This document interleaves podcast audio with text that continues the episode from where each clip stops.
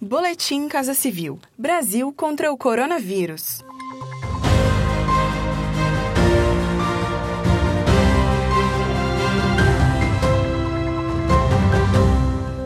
As principais ações do governo federal nesta sexta-feira, 28 de agosto, no enfrentamento aos impactos da pandemia de Covid-19. Foram realizados hoje os leilões de dois terminais de celulose do Porto de Santos, em São Paulo. Trata-se da primeira concessão que integra a diversificada carteira do Pro Brasil, o plano do governo federal para retomada da economia e geração de emprego e renda pós-pandemia. O resultado total dos dois leilões chega a cerca de 400 milhões de reais em investimentos ao longo dos 25 anos de concessão, além de 7.600 empregos gerados direta ou indiretamente. A arrecadação do governo federal ultrapassa 500 milhões de reais em outorgas. Para o ministro da Infraestrutura, Tarcísio Gomes de Freitas, os arrendamentos portuários são mais um passo para a transformação do setor em um Brasil que está vocacionado para crescer com o apoio do investimento privado. E a gente precisa de empresários que acreditem no país, que façam seus investimentos, que gerem emprego e que façam essa locomotiva andar. O Brasil precisa desse tipo de crença. Isso aqui é notícia boa, isso aqui é emprego na veia, isso aqui é crescimento econômico. Isso aqui é um país que está caminhando na direção da sua vocação. Eu fico feliz pelos pais de famílias que vão receber empregos a partir dos investimentos que vão começar a tomar corpo neste momento. Os terminais arrendados são referentes a transporte e armazenamento de papel. O Brasil é um dos maiores produtores de celulose do mundo, sendo esse o produto com maior taxa de crescimento anual no Porto de Santos. Hoje comemora-se o Dia Nacional do Voluntariado.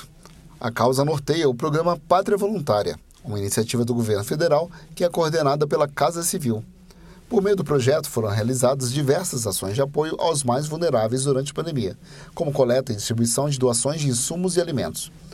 Nesta sexta-feira, o programa Pátria Voluntária lançou a campanha Apadrinhe o Futuro. A ação pretende ajudar até 8 mil crianças e adolescentes, garantindo a eles atenção educacional, atendimento de saúde e participação em atividades esportivas e de lazer serão beneficiadas instituições sem fins lucrativos que atuem com esse público. Para isso, o recebimento de doações será por meio do Arrecadação Solidária, projeto criado durante a pandemia para viabilizar esse tipo de iniciativa em parceria com a Fundação Banco do Brasil. Em chamada pública, serão selecionadas 81 instituições.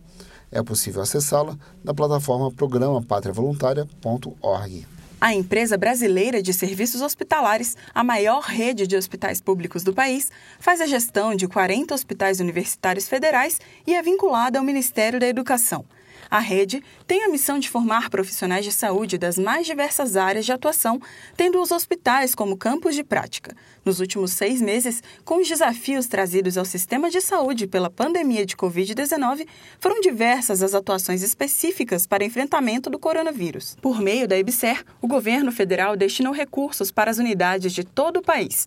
Foram disponibilizados mais de 1.800 leitos e oferecidos atendimentos a mais de 40 mil pessoas infectadas ou com suspeita da doença. Foram realizadas ainda a contratação emergencial de profissionais temporários, a promoção de atividades de saúde digital, a realização de capacitações online e presenciais, obedecendo protocolos de segurança, e o incentivo e apoio a mais de 230 pesquisas e estudos científicos. Acompanhe estas e outras ações do governo federal por meio dos canais de comunicação da Casa Civil da